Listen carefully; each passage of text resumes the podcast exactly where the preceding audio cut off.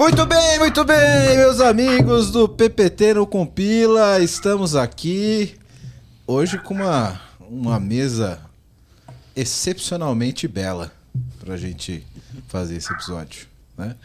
Hoje nós vamos dar continuidade ao nosso nossa trilha de de TI, Conhecimento. conhecimento e experiência, né, Arthurzinho?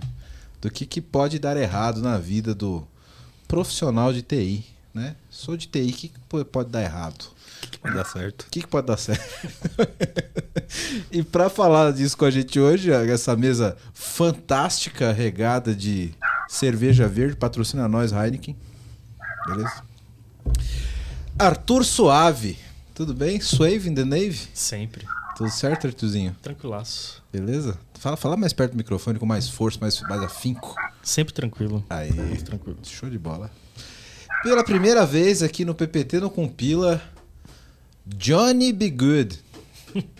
Beleza, Johnny? Boa noite, boa noite. Primeira vez que você participa de, de podcast, você tem voz de locutor, cara. Sua voz ficou boa aqui no microfone.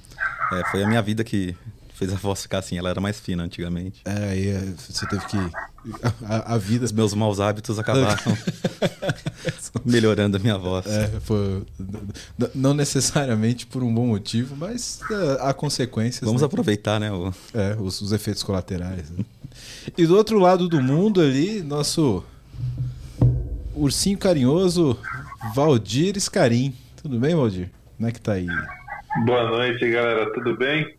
Pô, aqui tá quente, bicho. Caldas Novas, Goiás é quente.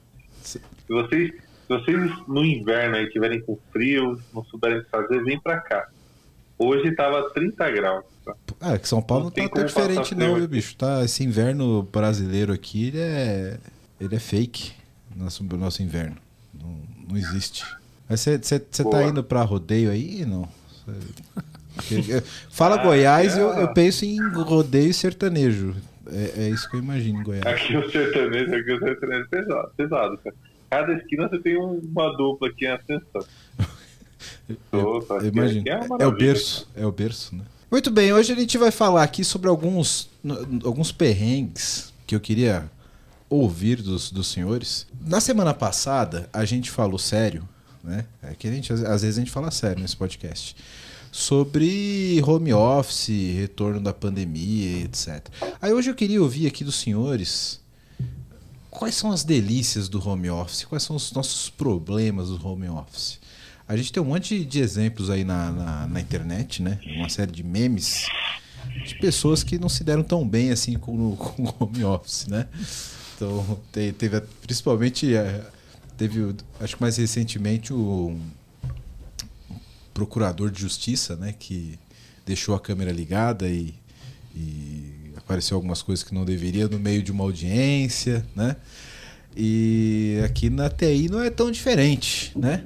Como é que vocês lidaram aí com, com essa questão do home office? O meu vizinho é inimigo do home office, cara. Seu vizinho não, não curte muito? Não gosta não. Ele tá em reforma faz dois meses já. É, às vezes eu tenho a Tá sensação. complicado. né? É, é, é, você me fez uma reflexão importante aqui, cara, que eu já me perguntei várias vezes se o meu vizinho mora num queijo suíço já, porque é impressionante que aquele homem gosta de furadeira, velho. É impressionante. Eu imagino a casa dele, eu falei, caralho, não tem mais onde esse cara fazer um furo, velho. Que é impressionante. Essa história que você falou do, do procurador, não sei se foi esse caso mesmo, se foi o penúltimo, né? Que o cara, tipo, dá um alt tab na reunião, de repente volta pra uma ação um pouco recomendada, né, para o ambiente de trabalho. e o que eu não me conformo é, o cara utiliza o mesmo computador que ele usa para trabalhar, para fazer compra no mercado e para se é. distrair. Tipo, É, pra se distrair, né? É um, é um- é um bom. o mesmo Bom, browser, assim. Pois é, né? Imagina, esse cara compartilha a tela e compartilha a aba errada na reunião. Isso que antes de começar, a gente tava falando de segurança nos computadores, né? Exatamente. Tudo rastreado. Tá vendo por que, que tem que ser assim, né? Pô, pelo menos usa um perfil diferente, né? Não é que o pessoal não, não, não tá acostumado com a cultura do home office, não tá acostumado com o bom senso, eu acho. É, exatamente. Tem, tem- Eu fico imaginando o que, que esse cara fazia no escritório, né?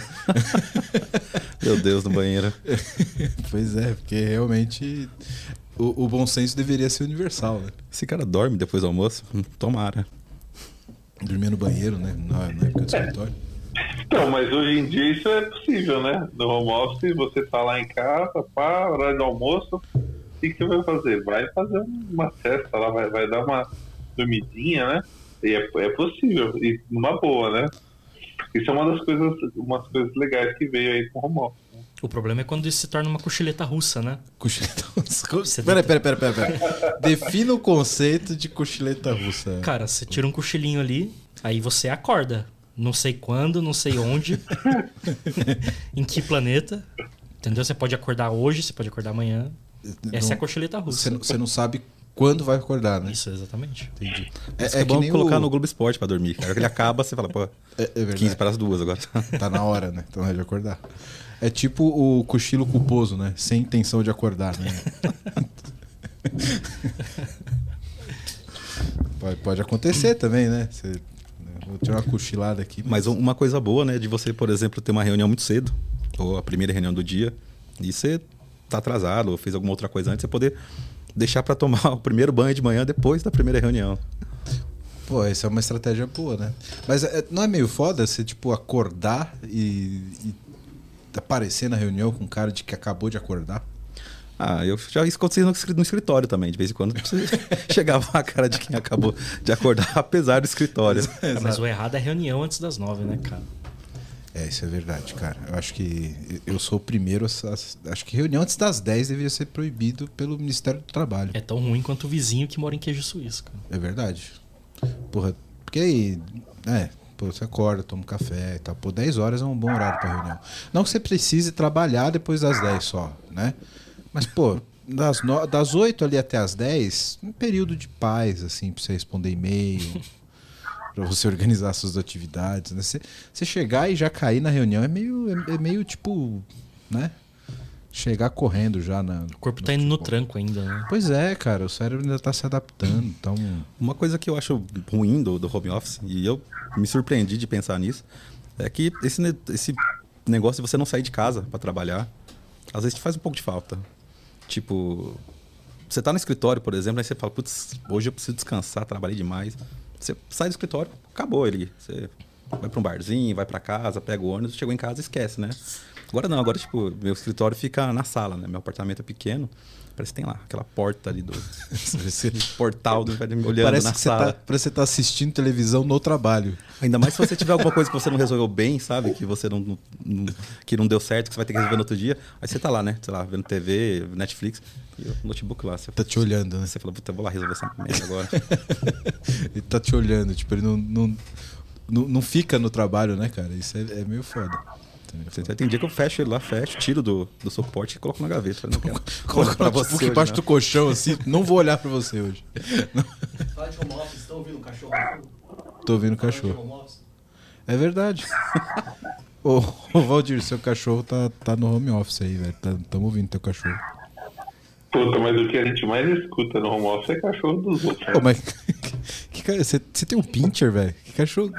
Olha, olha a Não, latida desse cachorro. pior que não é meu, é da minha, da minha irmã, cara. É um, eu, eu não sei nem a raça do cachorro, mas Cara, é feinho, se, viu? se você tiver um pincher, você pode falar de boa, sério, a gente não vai te sacanear. Não, tá falar. Hoje em dia não é mais Eu, eu, eu, eu tenho um pula. Se eu tivesse um cachorro, seria um pastor alemão.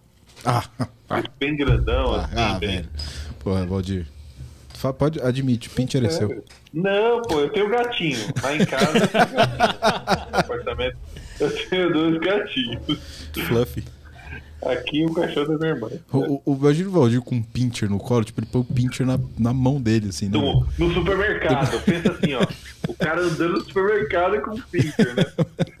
Não, não pode ter, vai pisar em cima, vai matar o cachorro. Não dá, né, velho? Ele- se o cachorro dorme na cama e ele vira de lado, velho. É, coitado do bichinho. Coitado, já era, né? Acho divertido também quando as, as crianças, né? Mas vocês estavam falando. Quando o pessoal que tem família em casa, que as crianças interrompem, né? Aí a pessoa, nossa, Johnny, aí na sua casa tem muito problema disso? Eu tem, ô. Às vezes quando dorme umas crianças aqui em casa, mas geralmente não, não me atrapalha. É um pouco mais velha, tipo 20. Tipo 20, tipo 32. É, essas aí faz menos barulho, né? Durante o trabalho, trabalho. pelo menos. né? Que tem os vizinhos lá, os cachorros dos vizinhos, que é apartamento perto um do outro, né? Também sempre tem uma obra em algum lugar, eu não sei o que acontece. Tipo, meus vizinhos ninguém mais tem obra, mas Tem alguém com uma furadeira em algum lugar naquele prédio procurando Cara, petróleo. Isso é uma coisa que eu, que eu parei pra pensar esses dias. Tipo, até você trabalhar em casa, você não consegue, tipo, ter uma noção do quanto de obra tem no mundo, né, velho? Porque, porra, eu tava pensando esses dias, tem dois prédios do lado da minha casa que estão construindo. E, pô, será que é, é, é uma sorte do- da época de eu- de eu estar no meio de dois, duas construções justamente no, no- na época de home office? Ou isso sempre existiu e a gente não percebia, sabe? Se uma obra acontece no meio da floresta e ninguém ouve, ela existe? é uma questão filosófica. Mas, mas o, o ponto é que assim, né? O home office ele, ele estimulou as pessoas a cuidarem da casa, né? Porque até, ah, vamos construir um ambiente mais gostoso para passar o dia, né? Para você poder ter até certa privacidade para poder trabalhar.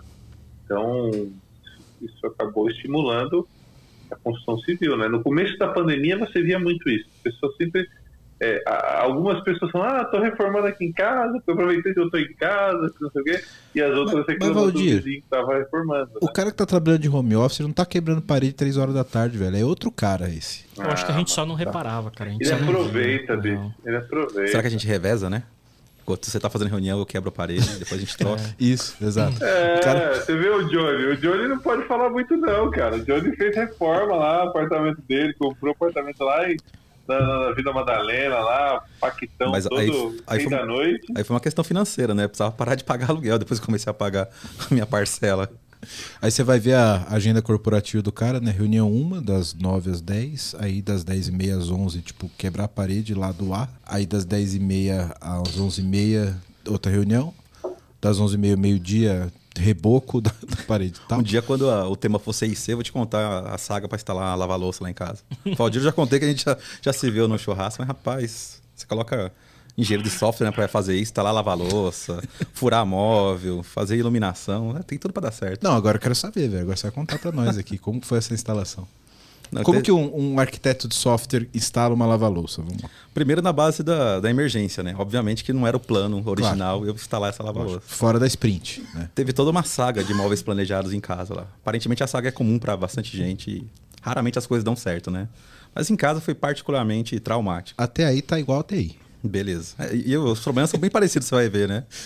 Instalaram o armário lá de casa, no armário da cozinha, e não cabia a lava-louça. Tipo, a arquiteta esqueceu de considerar que tem que ter um, uma moldura, né, pra segurar a lava-louça. Beleza, manda o móvel de volta. Né? Isso enrolando seis meses já, e vem armário errado, vem imóvel sem iluminação, vem LED que não funciona, e vai indo, vai indo. Passou uns cinco meses, voltou esse armário. Eu falei, ah, medi, né? Deploy Peguei a lava-louça aqui, vi se encaixava. Deploy novo do, do armário. Falei, opa, encaixou, né? Porque eu tô enfiando a lava-louça. Não tenho furo pra passar a mangueira de água no móvel. aí eu falei, não, velho, não vou esperar mais cinco meses pra esse pessoal vir fazer isso daí. E daí o meu plano era chamar o pessoal da, da, da marca, né, da lava-louça pra vir instalar lá, né? Falei, não, vou, não tenho ferramenta pra fazer isso. Só que daí tá escrito no manual, né? Se não tiver tudo preparado pro pessoal instalar, eles chegam lá não instalar, eles não instalam e te cobram uma multa ainda de, de visita errada. Caralho. Aí pronto, os caras vão vir aqui, não vai trazer uma serra pra furar esse móvel, não vai querer instalar, eu vou ter que pagar ainda. Falei, quer saber? Eu instalo. Fui lá na, na, na loja lá perto de casa, lá na Telha Norte, comprei uma, Stack uma serra copo. Abri o Stack Overflow. Isso aí, isso aí foi, isso aí foi pra instalar o, o purificador de água. Outra história do YouTube. Fui lá, Foi a com- primeira vez que o Johnny escutou Serra Copo, velho. eu falei, como é que é o nome daquela serrinha, velho, que fura assim, né? Que não, não é o furo inteiro. E a hora que eu fiz, sei lá, velho, eu sabia alguma coisa de furadeira, sabe? Pelo menos que era uma furadeira que precisava usar. Já é um bom começo, né? Aí fui, furei esse negócio, aí não tinha. Ah, cada entrada de prédio é igual o sistema, né? Você vai fazer integração. Cada, cada prédio tem um cano diferente, vai para encaixar a porcaria da máquina. Veio 12 na máquina, nenhum encaixava. Aí fui, Teve fui, que fazer um adapter. fui em três lojas, fui comprar um adapter, fui em três lojas diferentes, não achava o negócio certo. Aí tem um lugar aqui em cima que chama Universo das, das Tubulações, Universo dos Reparos. Falei, não, se não tiver no Universo dos Reparos, não tem lugar não nenhum. tem né, lugar velho? nenhum. Aí achei, velho, uma adaptação de mangueira de jardim pra sprinkle. Aí essa que funcionou na lava-louça. É o manual do mundo da lava-louça. Não, mas. e você imagina, isso era no segundo dia e, pra, e você- o cano vem tampado, né? Eu abri a tampa do cano e fechei a água, né? Se eu não instalasse aquela. E quebrou a tampa do cano. Se eu não instalasse aquela lava-louça, eu ia ficar sem água. Falei, melhor Melhor receita é o senso de urgência, velho. O senso de urgência bate. É, é- é que é complicado esse tipo de integração de, móvel, de eletrodoméstico, né? Não vem com swagger, nada, é difícil de fazer. Não vem a, docu- a documentação que vem, não é a documentação para desenvolvedor. Exato, não vem com swagger, nos parâmetros e tal, você tem que ficar atrás das. Padrão, velho. Padrão é coisa moderna, bicho. Todo mundo fazer do jeito A pra encaixar no jeito B. Não existe. Pois é. Impressionante. Todos os canos tampados, esse da, da lava-louça que eu tive que procurar no YouTube, como que tirava aquelas tampas, sabe aquelas tampas de PVC de cano? É lindo quando você coloca, né? E pra tirar aquele negócio lá que tá na parede desde que o mundo foi feito, Tampa de PVC, tira aqueles que tem um quadradinho assim, Isso. que tipo, que é pra tampar o. aí você começa a girar ele, ele espana inteiro, né? Porque é de plástico. E aí? E aí? E aí vamos pro YouTube, né? Vamos ver. O, o- YouTube é o Stack Overflow da, da, da vida real, né? E é bom que. E aí no YouTube, né, os. os quando, quando é de TI, são os indianos que te ajudam, né? Aí quando é de, de pedreiro, mano, aí é o seu Roberto, o seu Geraldo, o seu Valdir de Seu vez em Valdir. quando. aí eu achei o vídeo lá de como tirar um- um- uma tampa de PVC derretendo com a, com a chave de fenda e virando com a serra. Olha aí, cara. Isso. E O é um se o sobrinho visse, visse isso aqui, ele ia ficar orgulhoso de mim. Você acha que é só hora tem que a gente faz gambiarra? Olha aí, E o cano saiu, tá lá. Aí, ó, tá Lava a louça funcionando, o purificador de água rodando. viu? Só vezes- não, só não olha o back-end como é que ficou. Só-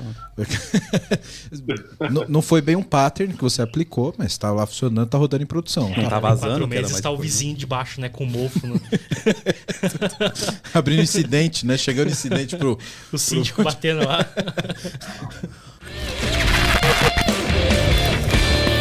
Você que tá vendo esse podcast da hora, tá vendo um monte de problema aqui que a gente tá colocando, né? E quer uma ajuda aí na sua empresa, faz o seguinte: entra no site aqui da VMBears que a gente pode te ajudar. vmbears.io.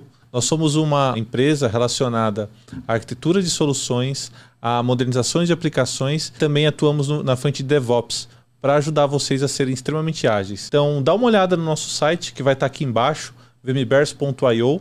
E lá você vai poder ver um pouquinho da nossa história, dos nossos profissionais. E aproveitando, se você for um profissional da área de tecnologia que está afim de trabalhar numa empresa legal, um monte de colega, gente boa e tecnologia de ponta, manda um e-mail para peoplecare.vmbears.io. Aí já. Agora eu quero meu show, velho.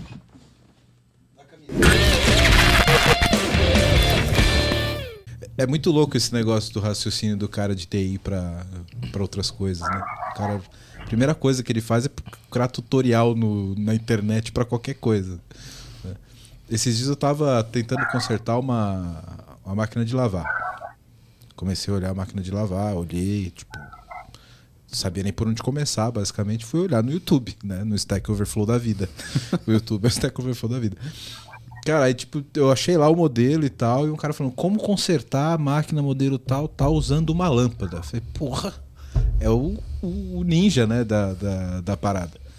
O cara fez o vídeo inteiro, puta clickbait.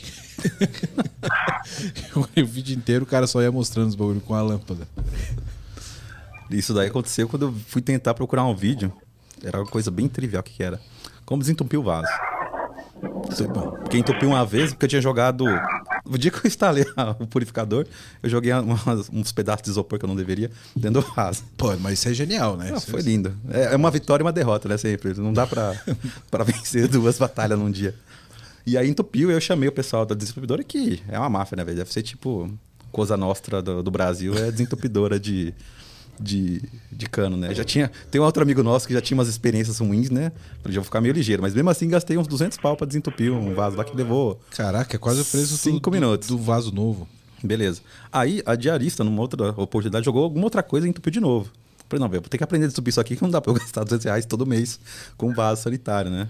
E aí eu fui, eu fui seguindo vídeo a vídeo, cada um tinha uma solução diferente, porque elas não me iam servindo. Primeiro era com o Diabo Verde.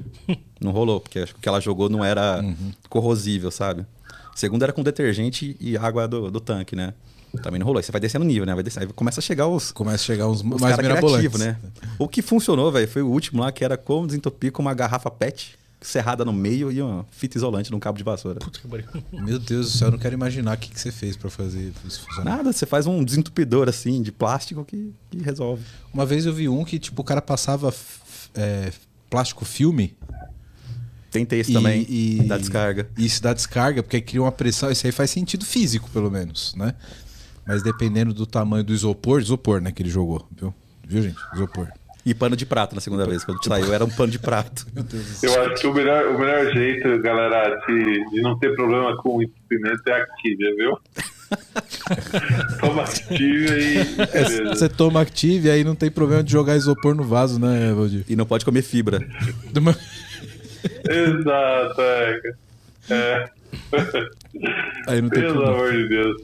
Mas tem que aprender, né? Tipo, eu falo, né? A não ser que você seja daquelas pessoas convencidas que só vai sair da casa dos pais quando você casar, cara, você tem, precisa aprender a resolver essas coisas em casa, né? E como o, o Ayrton falou, né? é o mesmo mindset que a gente utiliza no trabalho também. Você, É. vê, você vê um problema e você fala, bom, a gente precisa ter um, um plano de ação aqui, alguma coisa que faça sentido. Exato, e a primeira coisa é procurar na internet. Primeira coisa é Sempre. procurar um E, especialista. e linkando, né? Linkando com a nossa experiência, a, nossa pauta aqui, né? É, poxa, na, no, no home office a gente começou a ver mais isso, né? A gente começou a entupir o banheiro de casa, e não da, da, da empresa, né?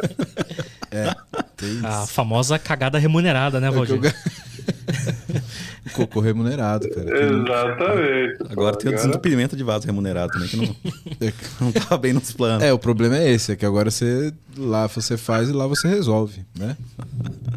Falando na cagada remunerada, vocês viram que tá rodando de novo a planilha com review de todos os banheiros das empresas do país. eu né? vi, cara. Eu vi, vou deixar o link aqui na descrição pra galera que quiser conferir. Você Vai já, vem essa planilha. você já olhou da sua empresa? Já. E é condizente? É, cara. Eu também achei. O banheiro lá é agradável. Eu achei super condizente também. E, tem- e eu achei o mais legal é que além do banheiro tem, tem um review do café. Tem review do café Pô, também. Eu, eu trabalhei numa empresa, o John trabalhou também, que o pessoal trocou de, de prédio, né? O pessoal saiu do, do prédio para o outro. Prédio maravilhoso, cara, na Paulista e tal. E, pô, tudo bonito. E o banheiro tava faltando chuveirinho, né? Estão falando da cagada remunerada aí. E aí ainda, ainda mandaram, né? Pô, o que vocês acharam da empresa? Não, mas tem do, chuveirinho do, do banheiros das empresas? estabelecimento. Então, lá, lá não tinha. Aí veio lá o comunicado falando, ó, eu, eu pelo menos fui um daqueles, né? Pô, pô, gente, tá tudo tão bom, né? Bota chuveirinho aí. Os caras não foram lá e botaram chuveirinho? Tem um quadro, tem um quadro lá na mil, parede da, da empresa escrito assim, ó. Se você hoje tem ducha higiênica, é porque o Valdir está aqui. O Valdir fez o pedido da ducha higiênica. Cara, esse, esse episódio tá ficando É. meio escatológico. E lá, o- lá o banheiro era excelente. Mas, cara, o banheiro de deficiente pra dormir. Espaçoso assim, ó. Com a piazinha abaixo. Dava pra esticar a perna. Nossa senhora. Pra trocar de roupa quando você chegava do treino. era bom, né? Era quase uma sala de reunião, né? Banheiro. Melhor que muita sala de reunião. Eu dormia melhor né? do que na sala de reunião. Espero que a- a- a- o seu antigo empregador não esteja ouvindo esse episódio. Ah, a gente saiu tretado. Ah, então, foda-se. Mas é, é- essa planilha é interessante de ver o engajamento do pessoal na bobajada, né, cara? Pois é. Porque o review é muito bom, cara. O review do banheiro é excelente. Exato, o pessoal tem, tem um empenho, né, cara? Os caras fazem Os caras têm tipo, empenho. com, com Tipo- um afinco, né? Cara, bom, todo mundo. Nós trabalhamos na Sul América. O review da Sul América é, é perfeito, cara. Perfeito, perfeito. Ah, pô, o banheiro é limpo, mas a cabine é vazada. Quem tá perto do banheiro se ferra, o que é verdade. Isso é verdade. Não, e, e da empresa que eu trabalho hoje, eu fui ver e falei, cara, realmente, é isso, é isso. E alguém meteu um home office lá ainda. E o cafezinho também tem no review? Tem, tem café no review. O Toda empresa com máquina pilão reclama, cara. Aquela água de batata é horrível. Cara, tem. tem- o, o review que. Eu, eu vou até ver aqui, porque o review que colocaram da, da empresa sobre o sabor do café é realmente. eu, eu, tô- eu sempre procurei uma definição para o sabor daquele café. O cara que colocou o review, ele definiu de uma forma impressionante. Tem gosto de deploy mal feito numa sexta-feira. Não, eu vou, eu vou ler para vocês. ó. Tem gosto de eu tomo, eu durmo. eu morro. O café da máquina tem gosto de fandangos presunto.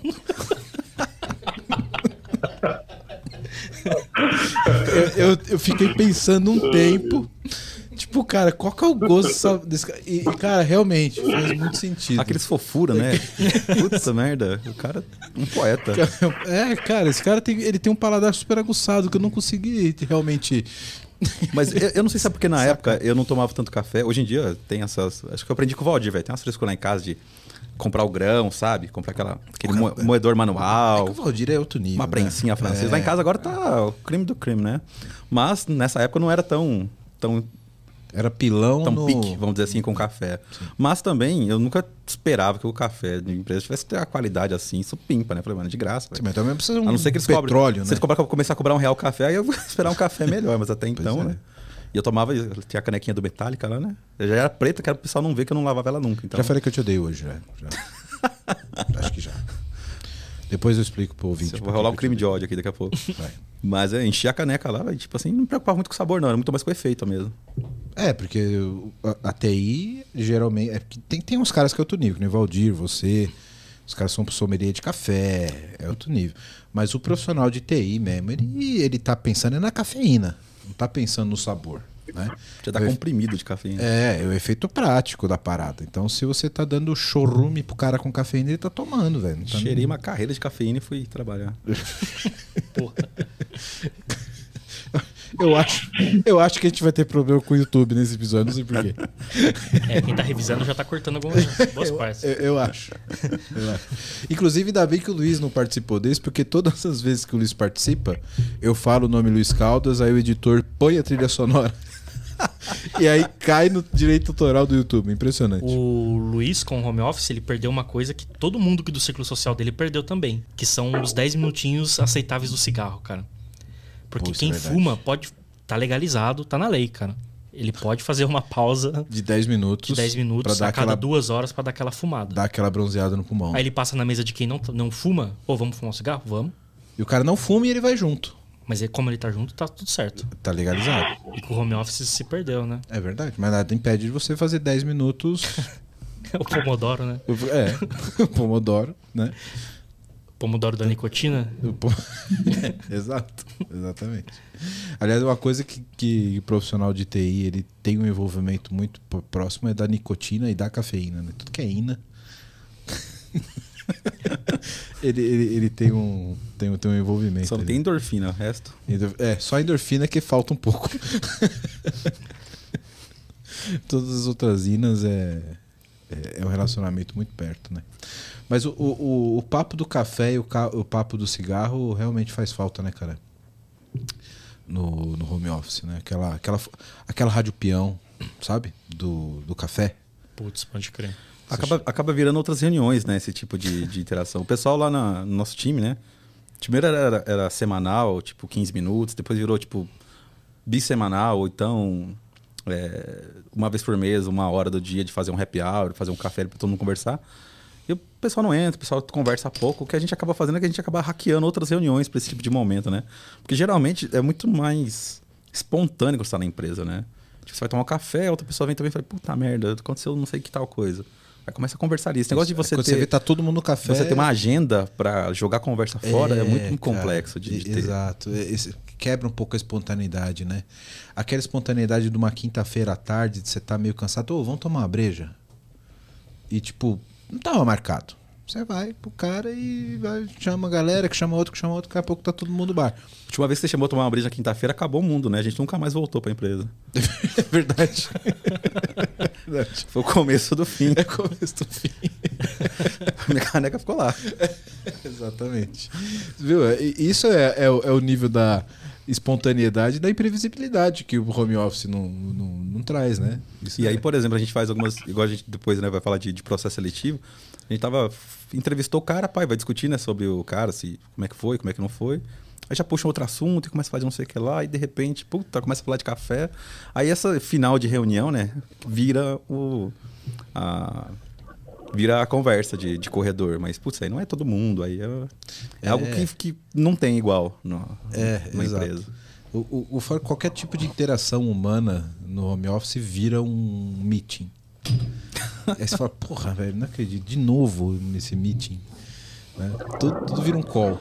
Ah, e, aí, se- e se você deixar, né? Se você não, não tentar minimamente manter uma política ali de, de, de conferência, o pessoal acha que pode colocar em qualquer agenda, qualquer hora, qualquer lugar. Que... Ah, você tá em casa? É, tipo, 5 e meia da tarde, agora 4 e meia eles me mandam um link lá, ó, vamos conversar aí. Aí você fala, é uma coisa importante, né? Às vezes é. Às vezes não. Podia ser um textinho rapidinho ali. Podia Assim ser. como- Nossa, o pessoal, o pessoal abortou e-mail agora, né? parece que não existe mais e-mail, né? Pois é, né, cara? É uma maneira tão prática de comunicação, né?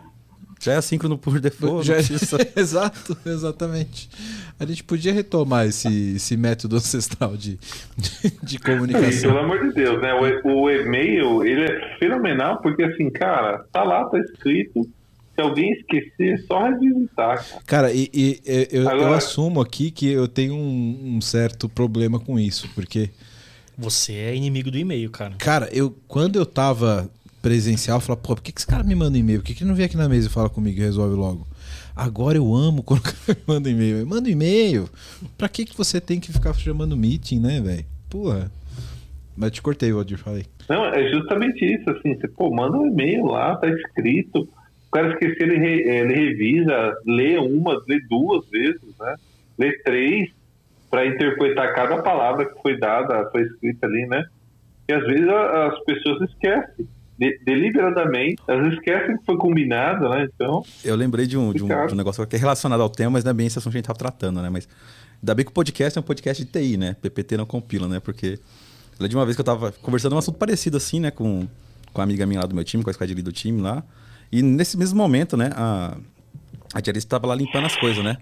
E a gente falando assim, eu comecei a pensar, né? Puta, era, tava fazendo tipo 10 graus, né? Ela lavando a louça. Eu falei, eu aqui reclamando que o povo me chama pra fazer reunião quatro e meia da tarde, né? Falei, a gente tem essa, essa prerrogativa, pelo menos, de poder ainda achar defeitos, né? Em trabalhar home office. Pois é, né? A gente não tem. Escolhi a área certa lá 20 anos atrás, apesar de não saber. Só achei que ia fazer jogo de videogame, mas mal sabia eu. Pois é, fa- faz uns 50 anos que TI é a profissão do futuro, né? Continua sendo. Ah, mas não à toa tá, tá tão cheio assim de, de dev influencer aí, tentando arrastar todo mundo com curso pra programação, né, cara? Pô, daqui seis meses você vai ganhar 10 mil reais, É. A gente tava discutindo isso esses dias, né? trabalhar de casa, Essa mordomia. amiga, essa amiga minha tava falando isso, né? Falou, ó, eu recebo agora umas mensagens assim, ah, faça o nosso curso aqui, tipo, microlins agora, vende Java, aparentemente. E daqui seis meses você tá ganhando 10 mil por mês, né? Aí eu falei, pra mim, me parece uma grande evolução já. No meu tempo, você recebia curso da, da Herbalife, pra que te falava que você ia ganhar 10 mil por mês daqui seis meses. Me parece Herbalife. mais factível, pelo menos. Um abraço pro Herbalife, patrocina nós que a gente fala bem, tá? Até lá a gente vai falar mal. mas, mas é isso mesmo, né? Agora, tipo, a, a grande, a grande sacada é tipo que vire deve de um dia pra noite e ganha um salário de 10 mil reais com pouco esforço trabalhando em casa. E lá em casa vai ter dinastia, velho. Meus filhos, meus sobrinhos, sobrinhas, vai todo mundo fazer TI. Pô, você vai, vai, vai fazer eles fazerem Ah, isso e isso. você né? quer ser artista, ah, eu quero fazer música. Faz com 30 anos. Quando você tiver sua casa paga, seu carro na garagem, você pode Aí você- Porra, pode crer. fazer. vai Eu tentei começar com banda. música, tava dando tudo errado. Ó, temos um músico na mesa. É, Eu cara. dei aí seu depoimento. Não, quando eu comecei, eu queria música como profissão, né? Aí ganhava lá meus 300 reais por mês com estágio. Aí fiz um freela de Java, com Java Swing, JDBC, e ganhei 3 mil reais. Pô, eu tava, Porra, ganhou um ano de eu joguei o estágio. violão fora, né, cara? Era isso o swing que você tava precisando arrumar desde o começo. Pois é, pois é. foda. E agora o Java sustenta meu hobby de comprar guitarra aí. Olha só, olha só, hein. O cara que tem um hobby de comprar guitarra, o cara venceu na carreira, hein, Johnny? Puta merda. O cara que tem um hobby de comprar guitarra, eu tenho um hobby de comprar guitarra, Valdir. O que, que você acha disso? Pô, cara, eu acho fenomenal, né? Primeiro porque o cara sabe tocar, né? Imagina, eu, eu não consigo nem dedilhar, não consigo fazer nada, cara, com violão, com a guitarra. O cara sabe tocar. Se eu, se eu soubesse tocar, me dava uma, umas quatro guitarras também, né? E, Cara, e, eu- pô, mas o cara tem uma, o cara tem uma profissão que, que paga as guitarras, né? Então isso é fenomenal, pô. Pois é, eu, eu, eu, eu, curto muito isso. Eu- quem me conhece na vida pessoal sabe que eu curto muito música. Sou... Gosto Você curte música. escutar, né? Isso. Eu curto muito música de escutar, de consumir. Porque até quando eu toco campainha, campainha sai desafinada. É impressionante, velho. É por real- isso eu, que eu falo também. Eu gosto demais de música pra que me meter a querer fazer. Exato. É igual cerveja, eu não quero saber que- como é que é feito. Eu não quero Eu perder quero, essa magia. só quero consumir, né? Pra quê? Ficar vendo making off de filme. Não quero saber que o Homem de Ferro não voa de verdade. Só que Pra quero quê, ver ele né? voando. Exato. Eu acho que é mes- a mesma magia do usuário de TI. Você sabe como funciona.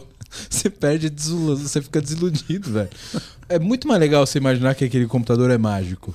Que, Esse aqui é um serviço de inteligência artificial. Eu falo, uau! Uau, olha Brainiac ali atrás fazendo. 70 e fiel se respondendo encadeado. pergunta.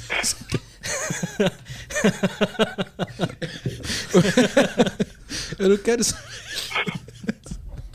Se o cara perdeu o prazo em vez de treinar o machine learning, ele fez tudo com infiel, se virou um bagulho gigantesco. Você perde a mágica da parada, entendeu?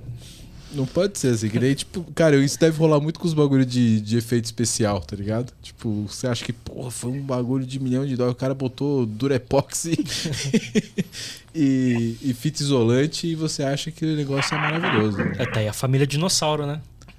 Pô, aqueles dinossauros são da hora, cara. Verdade? Né? O primeiro Parque dos Dinossauros. Primeiro, é, exato.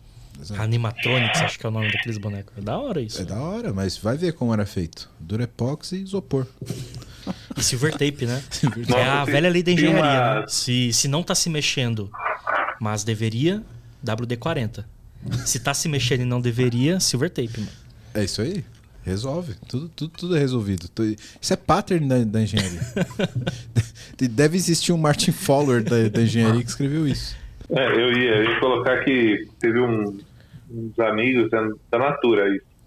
Lá na, sei lá, 2010, né? 2008, eles estavam construindo o CD da, da Natura. E aí tem todo um software lá, né, pra controlar os robozinhos e tal. E, e aí o. Não sei se era aparelho bem. Sei quem que, que foi lá né, no CDs para ver as maquininhas, né?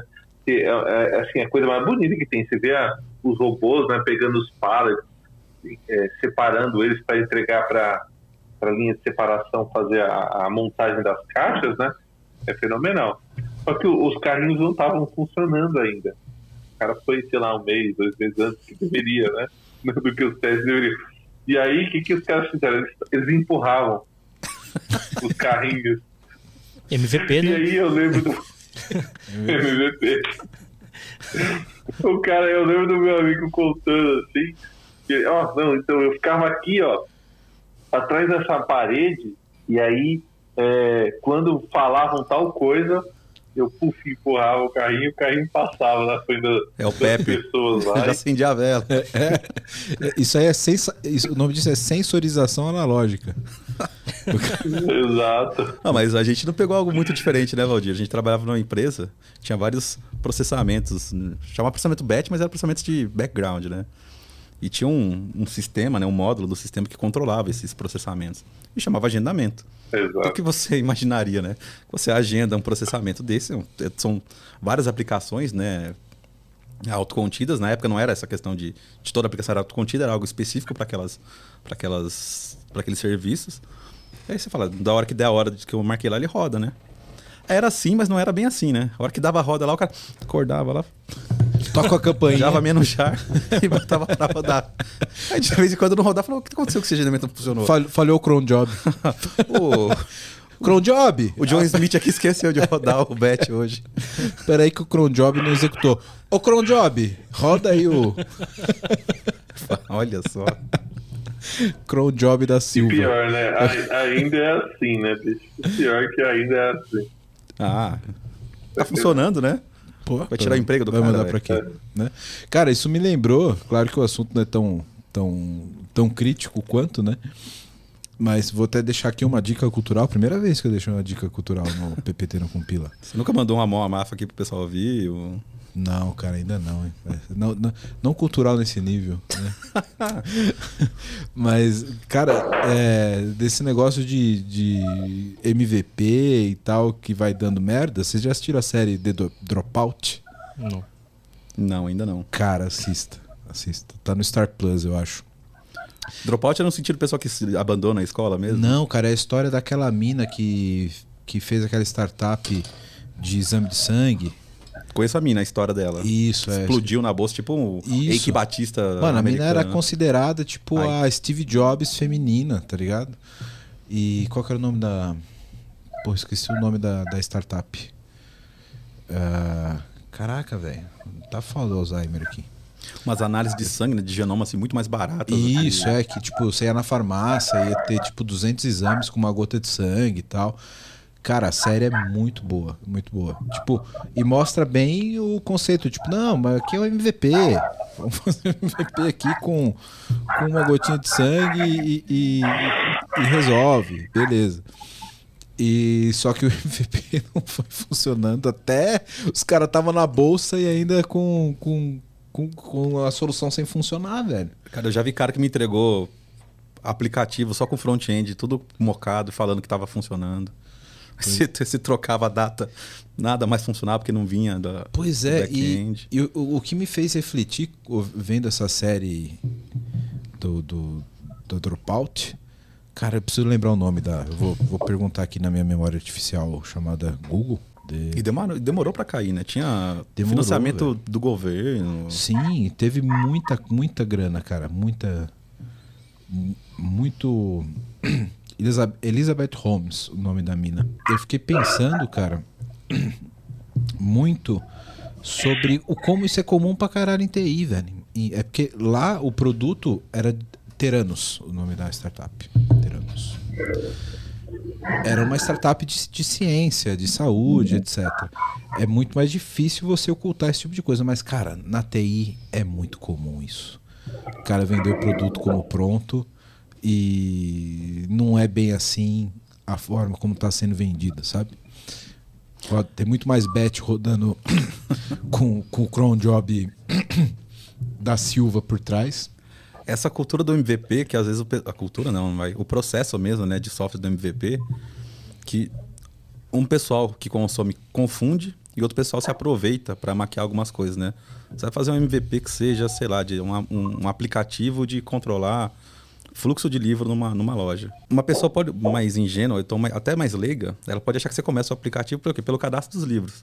Ah, por quê? Porque é o, passo, o primeiro passo. Se eu não tiver os livros, como é que eu tenho o sistema? Mas não, seu aplicativo não trata disso.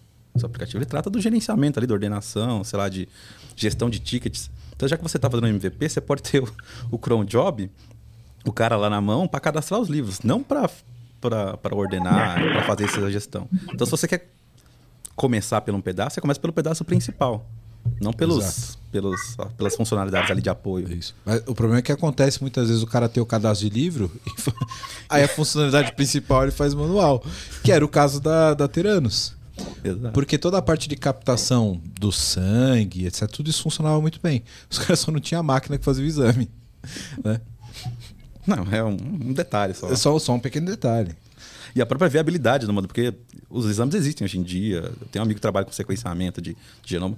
Só não é, não é viável você ter uma, uma solução que você o cara faz um teste de farmácia que custa 500 reais, tipo, para fazer um, E- uma análise. E o que eles vendiam é que você teria, tipo, 200 resultados com uma gota de sangue. Tipo, vitamina D, colesterol e 200. Eu nem sei se é possível ter 200 análises Com uma gota de sangue. com, com o sangue inteiro do meu corpo. Imagina com uma... Eu fui fazer colesterol, os caras tiram umas 5 ampolas, velho. Falei, não, não tem colesterol, não tem sangue. É lógico, não saiu mais nada. Tem, tem gordura mais aqui não. Tem. Perdi 3 quilos no exame de sangue. Pois é. Mas fica a dica aqui, ó. Assistam The Dropout, que é muito bom. Muito boa série. Vale a pena. São duas séries boas pra assistir. velho. Eu tô assistindo só série repetida. Tanta preguiça que eu tenho de começar, de me engajar com, com alguma coisa nova, sabe? Agora você tem uma nova aí. Dropout. Dropout. Quero falar com você agora que ainda não conhece a Clever. Clever é uma empresa que já tem mais de 3 milhões de usuários em 30 países com 30 idiomas diferentes, que tem trazido soluções em blockchain, criptomoedas e ativos digitais. O objetivo da Clever é te dar liberdade financeira para operar nesse mercado de cripto. Então, se você acredita nisso, se você acredita nessa liberdade, você já pensa como a Clever, vai conhecer os caras, é clever.io. Estão contratando também pessoal para trabalhar com cripto, com blockchain. Então, se você tem interesse, se você tem conhecimento nessa área, procura a Clever. Se você gosta de criptomoedas, se você opera no mercado, você precisa conhecer a Clever, precisa conhecer as soluções da Clever. Então, o endereço está aqui embaixo no vídeo. Para quem não está no YouTube, é clever.io. Vai lá, vai conhecer que realmente é um mercado sensacional.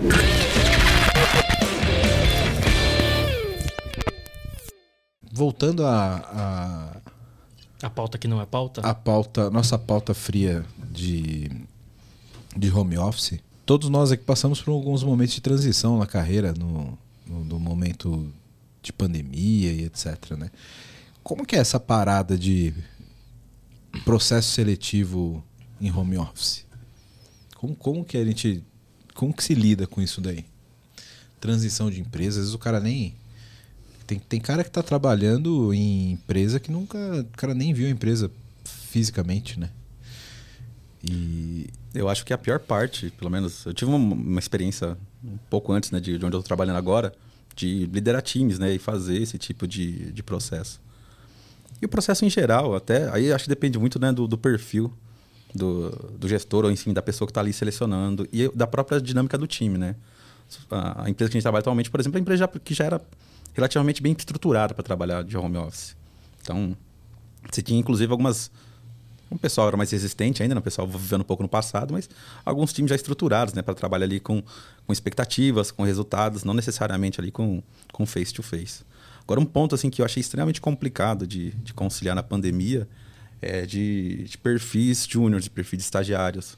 De uma pessoa que você precisa não só fazer o onboard dele no time, na empresa, mas guiar mesmo, assim, de, de colocar numa estrutura, de estar tá ali atuando do lado mesmo. Assim, e é uma pessoa que você não, não, não, não, pode, não cobra proatividade, você precisa ensinar essa proatividade para ele. É, não ter o contato office, com ele- isso. Ele, ele, ele pressupõe uma independência e uma autogestão muito grande, né?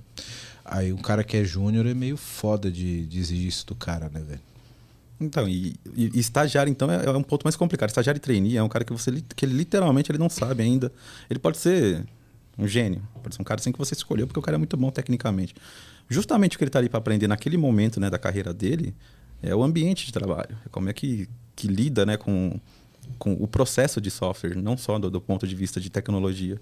E você não ter ali o cara do lado, né? Você não. não, não, ah, não aí, vem aqui na minha mesa, vê o que eu estou fazendo, ir lá. Você cria mecanismos para isso, obviamente, no home office, né? Mas eu acho que a- ali ó, a falta de proximidade é mais complicada. Mas eu acho que vai muito mais da empresa do que do time em si, viu, cara? A empresa tem que ter uma cultura de, de abraçar o, o perfil mais novato, assim. Eu tive as duas experiências. Uma que quer ensinar a pessoa simplesmente jogando ela na, no incêndio. E toma, é isso daqui que a gente tem. Te vira, vai, Se você precisar de alguma coisa, chama alguém.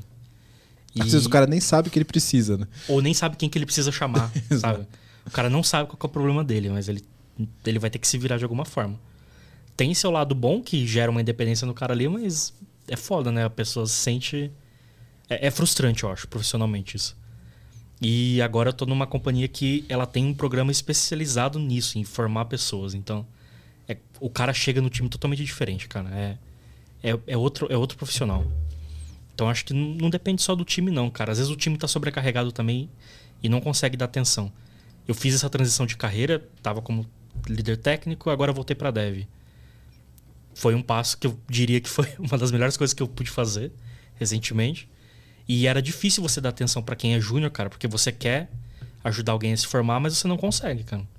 Você não consegue porque tá todo mundo sobrecarregado ali, sabe? E a empresa não dá suporte para isso. Ela quer pagar mais barato e, e um abraço. Todo mundo se vira aí e é isso.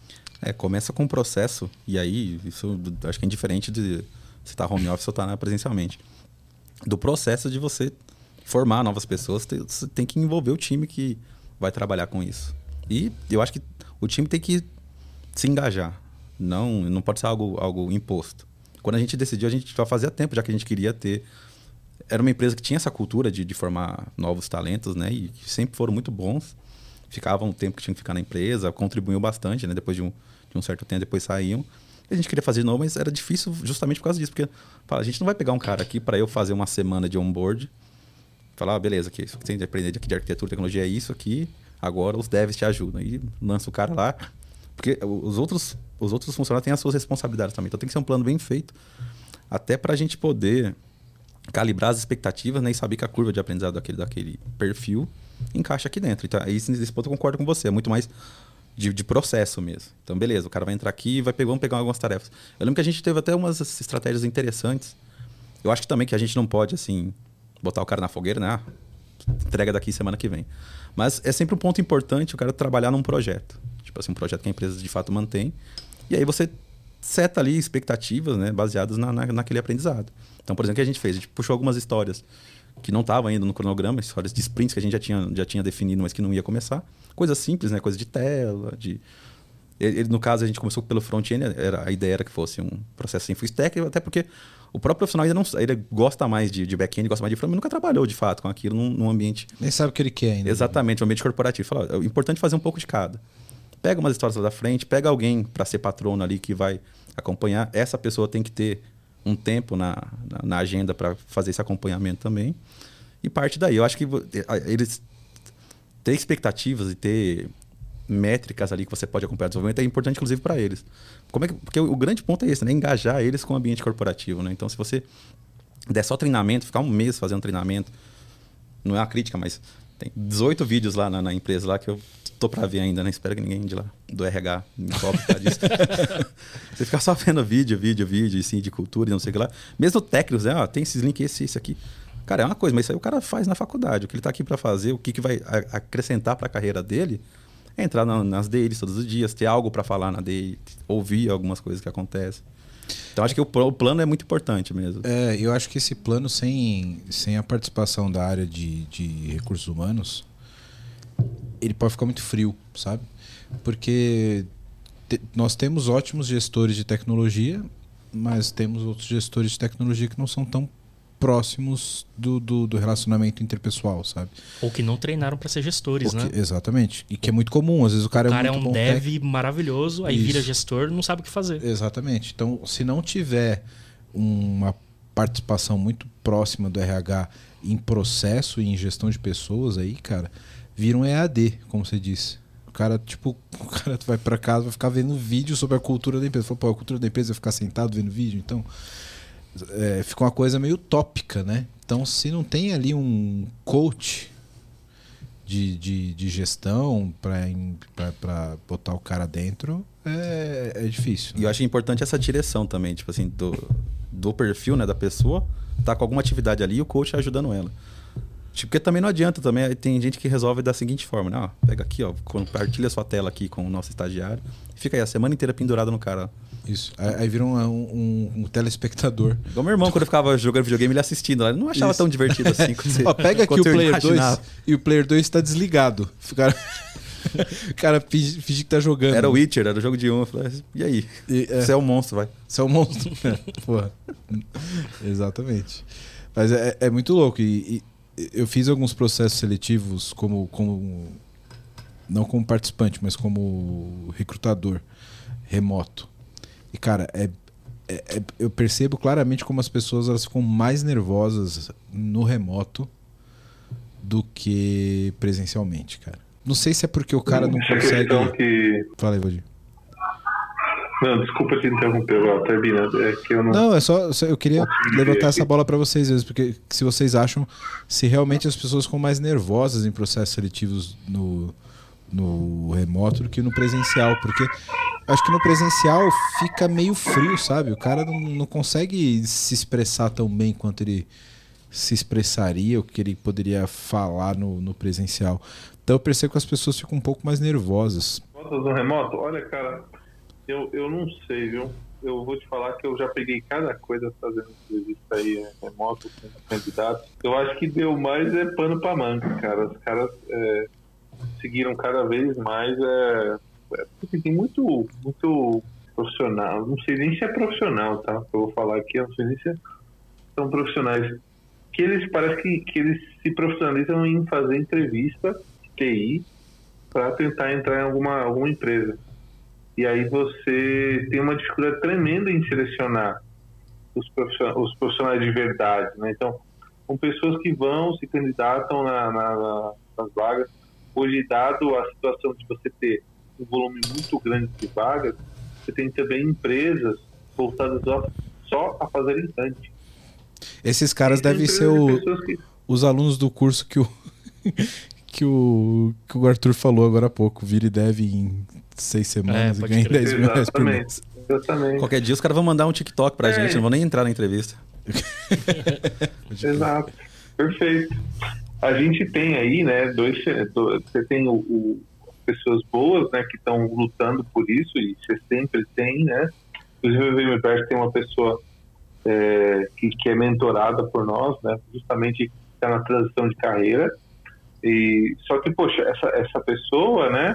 Ela está há mais ou menos 14 meses fazendo, estudando, fazendo faculdade e está buscando uma vaga de estágio.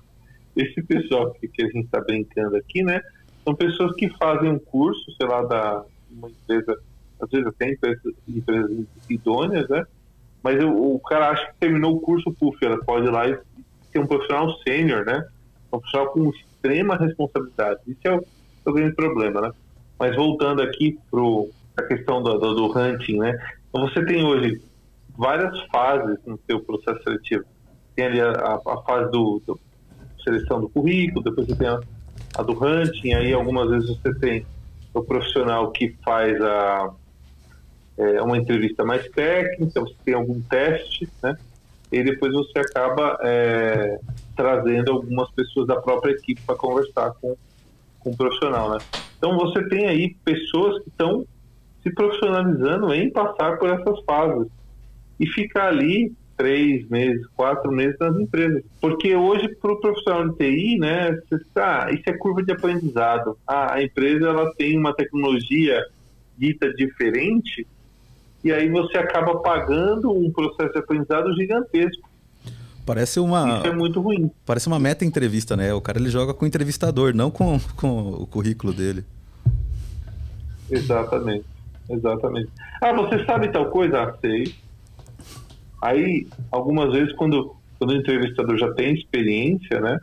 Aí ele começa mas você sabe, então me diz tal coisa. Aí você me faz uma pergunta mais direta, o entrevistado, ele acaba saindo da zona de conforto.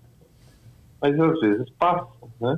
É, então, assim, eu já tive situações de fazer entrevista com profissionais que passou pela, pela profissional de RH, porque ali ele tinha certa eloquência, falava bem e, e a profissional de RH perguntava se ele sabia, se tinha histórico, ele dizia que tinha.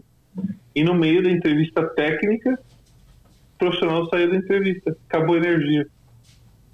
Acabou a energia e, e assim, nunca mais voltava, né? Acabou a energia e não queria remarcar, fazer uma, uma mudar o, a data, né? Poxa, eu quero entrar na, comecei o processo seletivo, eu quero entrar naquela empresa. Ah, acabou a energia? Poxa, eu quero marcar para uma segunda data. Não, o profissional simplesmente é, não voltava mais para fazer entrevista. E não foi uma vez só, não. Eu, eu vivenciei isso é, algumas vezes, tá? Passou de, passaram de cinco tranquilamente. E isso é muito triste, porque, poxa, por quê, né? Para que, pra que isso? Poxa, tem tantos profissionais bons, nossa área é tão boa, é, inclusive para receber pessoas que querem aprender, né? Por que, que as pessoas não usam isso a, a favor delas, em vez de, de prejudicar empresas, né? Eu tento fazer, é um né? ponto de reflexão aí. Né, Valdir? Eu tento, tipo, com tudo, né? Não só com isso, mas principalmente com isso que a gente está discutindo, é separar o, a eloquência, sei lá, o método que o cara utiliza na entrevista do cara. Você foi profundo agora. Tipo, eu, eu, não quero ser aquele cara, aquele tiozão, sabe? No meu tempo, eu tinha que trabalhar cinco anos antes de candidatar como sênior aqui e mandava o currículo aqui no, no PDF. Não tinha essas videozinho, não tinha é, portfólio de joguinho no, no GitHub. Eu tento não ser esse cara, sabe? Eu falo, cara, tem, tem a, a teatralização né, da, da, da entrevista aí. E tem caras bons que, que, que, que, usam esses artifícios, tem caras ruins, como tem cara bom e cara ruim de todas as idades, como tem cara bom e cara ruim que às vezes isso acontece talvez menos, pelo menos eu tenho visto menos casos, mas eu entrar numa entrevista para fazer ali o, é, a entrevista técnica, né, para tentar ali, identificar os pontos técnicos e com pares de negócio e de, de processo que iam ver identificar as características pessoais, né, do, do candidato. E eu percebi que o cara era bom, mas ele não conseguia se expressar muito bem. Sim. E de você ajudar o cara na entrevista, de você fazer umas perguntas ali, de, de levantar umas bolas para ele cortar, sabe? Sim. Eu, eu, acho que esse é o grande, a grande parada de você ser um bom recrutador, né? Porque você separa a comunicação do skill do cara. Porque às vezes o cara, principalmente na área técnica, às vezes o cara não é um, um gênio da comunicação e nem precisa, né? E aí você ir extraindo o conteúdo do cara para você saber realmente o potencial do cara é importante. E o inverso também, porque tem muito radialista que bom de papo, né? Que aí o cara, que nem o Aldir falou, caraca, velho, você abriu o dente mesmo? Tipo, esse skill a gente não pega na entrevista. Cara, você pode chegar na entrevista e falar: Você abre um long neck no dente? O cara vai falar: Não, não abro. né? Então, esse tipo de skill a gente não pega. Mas aí tem Nunca o se cara. sabe. Hã? Nunca sabe vai precisar. Sabe, Exato. Então, quando, quando você tá mais treinado com isso, você tira, inclusive. o- às vezes o cara fala super bem, o cara é super eloquente. Eu gostei do- da palavra, cara. Você, você é um cara eloquente para usar essa palavra. E, mas é um cara que foi preparado muitas vezes pela escola, pela consultoria. Como o Valdir falou, o cara é especializado em entrevista. E isso é comum pra caralho. Quando o cara começa a te entrevistar na entrevista? Você tá lá pra entrevistar, o cara depois o cara começa a te entrevistar. Peraí, peraí, amigão. Que... Aí você tem que dar as cortadas, falando, beleza, mas a gente tava falando, sei lá, de, de Spock, então, me fala a sua experiência. Porque senão o cara não. Vai dando tempo da entrevista, o cara vai te perguntando, mas vocês trabalham com isso, com aquilo? Hum, hum. Isso. Quando você vê, Só ele falta, não o cara, respondeu nada. só falta o cara falar, "Hum, vou pensar no caso de vocês aqui. o contato responde pra Aí vocês. qualquer daqui a coisa eu pouco." te, te- Porque, Cara, o mercado tá tão, tá tão louco que tá quase assim, né? O cara tá escolhendo pra onde ele quer trabalhar. Não que você não possa escolher onde quer trabalhar, mas, bom, enfim, vocês entenderam a. É, mas eu acho que a gente já chegou numa época que, que dá pra separar um pouco mais fácil esse tipo de profissional, tá ligado? Por exemplo, se você tá entrevistando alguém pra uma posição mais sênior, pô, o cara tá pulando de emprego, cara tem cinco experiências no prazo de dois anos, tá ligado? Isso. Cinco vezes ele foi sênior. Cara, deixa quieto. Não... É. Que confiança que eu vou ter numa pessoa dessa pra trazer pra trabalhar? É, é que, é que é meio foda, né? Se o cara nunca teve experiência, pô, esse cara não vai pra uma posição de sênior, cara. Sim. Mas eu acho que o grande ponto é fazer as perguntas certas, né, Arthurzinho? E, e eu acho que esses, esse tipo de profissional que é treinado, assim, pra fazer essas, essas coreografias de, de, de entrevista, que é uma coreografia, né? Esses caras vão muito na, na asa de empresas que não tem cara técnico para entrevistar para essa posição. Porque às vezes o cara passa só para um RH e a pessoa não tem skill técnico, não tem conhecimento, pô, o cara fala super bem, respondeu as perguntas, o cara não falou nada com nada. E às vezes o cara passa. Ou o cara é muito técnico, igual esse gerente que a gente fala que não foi treinado para ser gestor, ele também não foi treinado para selecionar o time dele. Ele entende demais da tecnologia que ele lida, mas ele não consegue enxergar esse tipo de conhecimento e outras até porque geralmente esse cara ele é desconfiado, né? Tipo assim, é uma pessoa que não é muito assim, não é muito de fazer amigos e é muito boa, sei lá, em Java, ele desconfia de quem é bom, que fala que é bom Esse também. povo de Java é terrível. Pô, Eu não sou mais de Java, né? Hoje em dia eu trabalho mais com JavaScript do que com Java, eu acho. Você se salvou. Eu sou, sou, sou novinho. Polêmica, Escuto polêmica. trap Tem um tutorial no YouTube aqui, cara, como fazer maconha com maisena e JavaScript. Puta que pariu. Vou mandar pra vocês depois. Esse, esse, esse episódio, se fosse monetizado no YouTube, eu já tinha ido pra casa do caralho. Não, no ma- acho que no máximo já tem um age restriction. Esse já, já tinha ido pro espaço. Já. E quando você entra, aí o cara tá aqui no, no celular, ele sai andando pela casa assim, aquelas casas de. Parece um influencer, né? Eu tô entrevistando o Gustavo Lima, eu não tava sabendo. aí ele chega no quintal, ele liga o notebook. Senta do lado da piscina, chama o poodle. Falei, caramba, velho. O que, que tá acontecendo, né? Eu falei, tipo assim, não, desculpa, eu tive que sair aqui pra pegar uma máquina. Eu falei, mas, tipo, a gente marcou essa entrevista semana passada, né? Você não sabia Você que não se que programou? a gente filhão? ia conversar? Ou tem alguma, tem alguma jogadinha aqui né, nessa corrida? Ou você tá só mostrando aí o teu. Só pessoal que eu sei usar o Meet no celular. Vai Você- ser o diferencial nessa entrevista. É, Falta compromisso, né? No final das contas. É que é muito louco, né, cara? Porque se o mercado não tivesse tão abundante, essa galera ia estar de terno e gravata na frente do computador para ser entrevistado, né? Então, eu acho que no fim acaba mostrando um pouco o comportamento da galera. Isso é bom, né? Porque se o cara tá lá, tá tendo um comprometimento, tá tendo uma atitude boa e tal, você sabe que é um cara que, que é assim, de fato. Né? Agora, se o cara. Não é porque o cara tem 10 entrevistas que ele pode fazer entrevista contigo de cueca na beira da piscina, que o Johnny tá falando. Pô, é questão de comprometimento de, de postura do cara, né? E até, eu acho que se o cara for muito bom, pode fazer até assim, a gente sai do outro lado. Mas, tipo, o que, que a gente tá querendo... A gente marca uma, uma reunião aqui, né? O que, que a gente tá querendo demonstrar com esse tipo de, de comportamento? Ah, que aqui a gente é... é flexível e trabalha de onde for. Gente, Falei, é um ponto, mas. Fala, vou, vou interromper vocês aqui, ó. O, o, o El, eu vou precisar sair, tá? Então tem que dar comida pro Pincher, né? É, Vai lá. A massa já descansou, né, Valdir? Tem que fazer as 12 pizzas lá que você precisa entregar. é eu vou precisar sair lá, velho. A, a massa já cresceu. É, vou- valeu, galera. Ô, Falou, Valdir. Obrigado, mano. Obrigado. Boa noite. Sério. Até mais, Tchau. Valdir. Valeu. Aí, o Valdir, por exemplo, aí ele ficou bravo, né? Porque eu falei da beira da piscina, ele deve estar trabalhando lá de Caldas Novas no- De cueca, na beira da piscina lá. na beira da piscina. Mas pelo menos eu não tava fazendo entrevista, né? Parecendo. Lembra no episódio do, do Chapolin que vê um bebezão de Marte? Os caras falaram que era a cara do Valdir, velho, aquele bebezão. Que Acho que é o professor Girafales disfarçado de bebê. Sabe que o Valdir, agora que ele saiu do episódio, ele vai ser a pauta do resto do episódio. né? Coitado do Valdir, eu gosto do Valdir. Apesar dele ter 3 metros de altura. Mas e aí, falando em entrevista, como é que foi a sua última experiência de ser entrevistado? O que, que você Verdade, faria e hein? não faria? Porra, nunca fui entrevistado no meu próprio podcast, mas essa, essa pergunta é legal. Essa pergunta é legal. Porque, cara, é, eu passei quase 10 anos como gestor, trabalhando. E eu cresci na carreira como gestor. Eu nunca participei de processos seletivos como gestor. Né? E é, be- é muito diferente. É muito diferente. Para mim foi, foi curioso isso, sabe? A imagem que eu tinha de processos seletivos de quando eu fazia como arquiteto, como dev, etc., e de como é agora num, num cargo mais executivo, é bem diferente. Para mim foi uma experiência legal, assim, de, de passar por isso, sabe? É, a pressão é muito menor, você tem que lidar muito melhor com as questões, etc. A questão de você demonstrar o teu conhecimento não sendo sabatinado, ela conta muito mais do que quando você tem que provar um skill ali, como um técnico, como um arquiteto, etc. Então foi foi um, um momento interessante assim de eu ter passado por isso, até para poder saber de fato como é, é esse trânsito profissional nessa esfera mais executiva, sabe? E, e- é bem diferente. É, é muito mais uma.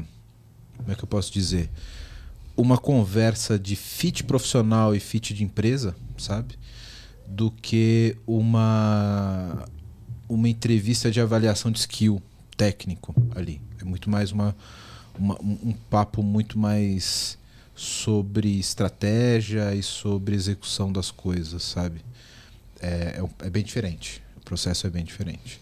E eu nunca tinha passado por esse processo para chegar numa empresa como executivo. Eu sempre fui crescendo na carreira de processos que eu comecei de baixo, né? E, e foi, foi bem diferente, uma experiência bem diferente, cara. E como que evidenciar o seu conhecimento, cara? Porque com um dev de Java qualquer outra coisa, você vai lá, pô, mas e aí, como é que uma JVM se comporta? O cara tem que saber falar. Sim, é que aí esse é o ponto, né? A empresa vai fazer uma troca contigo dos objetivos dela e você vai ter que ter um skill e uma troca de falar como você ati- atinge aqueles, aqueles resultados, né? E aí você vai usar o teu background do passado, de o que você já executou e como executou, e o que você faria para atingir aqueles resultados na empresa. Se você não tem esse skill, você não vai conseguir atingir a expectativa executiva do que precisa ser feito, sabe? Então é muito mais uma avaliação de, de, de, de planejamento e de execução do que de questionamento técnico como a gente está acostumado na área de TI. Né? Quando você tem um, uma, uma carga, uma, uma, uma função mais técnica específica. Então, quando você está numa camada mais executiva, é mais tipo, cara, a empresa funciona assim, ela tem esse objetivo, o que, que você pode contribuir com a empresa, com o que você já fez e com o teu skill. E você vai levar isso como vai vender o teu peixe dessa forma, sabe? E aí quem está te avaliando vai falar, não, esse cara realmente pode contribuir em chegar onde eu quero ou não, né? Dessa Mas forma que nem assim, um- não tem um match de processos, por exemplo. Ah, tô acostumado a trabalhar com, com Lean e aqui a gente está tá indo mais para um, pra um tipo de, de, de gerenciamento safe, que seja. Tem, tem, tem um pouco disso, mas geralmente você é o cara que vai trazer o método. Sabe? Quando você está numa, numa, numa. Você é responsável por uma área, para um departamento maior, você tem autonomia sobre isso. Né? Faz parte da resposta, né? Não é a pergunta. Exato, exatamente. Então, por exemplo, eu fui, nessa minha última posição, eu fui convidado a criar uma área nova, né? Que não, que não tinha esse skill anterior, né? Então a minha avaliação foi, cara, temos essa necessidade, como que você faz para criar essa necessidade aqui dentro? O que, que você faria? E o que, que você precisa para criar uma, esse skill dentro da companhia, né? E aí o cara vai te avaliar e, e, e dentre essa resposta vem inclusive qual método você vai utilizar, como é que você vai fazer gerenciar esses profissionais, como é que você vai buscar esses profissionais no mercado, como que funciona o, o, a interação entre eles. E aí você vai falar de Lean, você vai falar de Scrum, você vai falar de toda essa metodologia está embarcada dentro do resultado que você vai entregar, entendeu? Geralmente isso é muito mais focado em resultado do que em método. A sua resposta tem que trazer o método, sabe? E foi tudo remoto. Tudo remoto. E você acha que seria melhor se fosse pessoalmente ou não? Eu acho que sim. Você tava com a camisa do Amon Amaf e a pulseirinha do VAC na entrevista. Tava E com a bermudinha de tactel, né?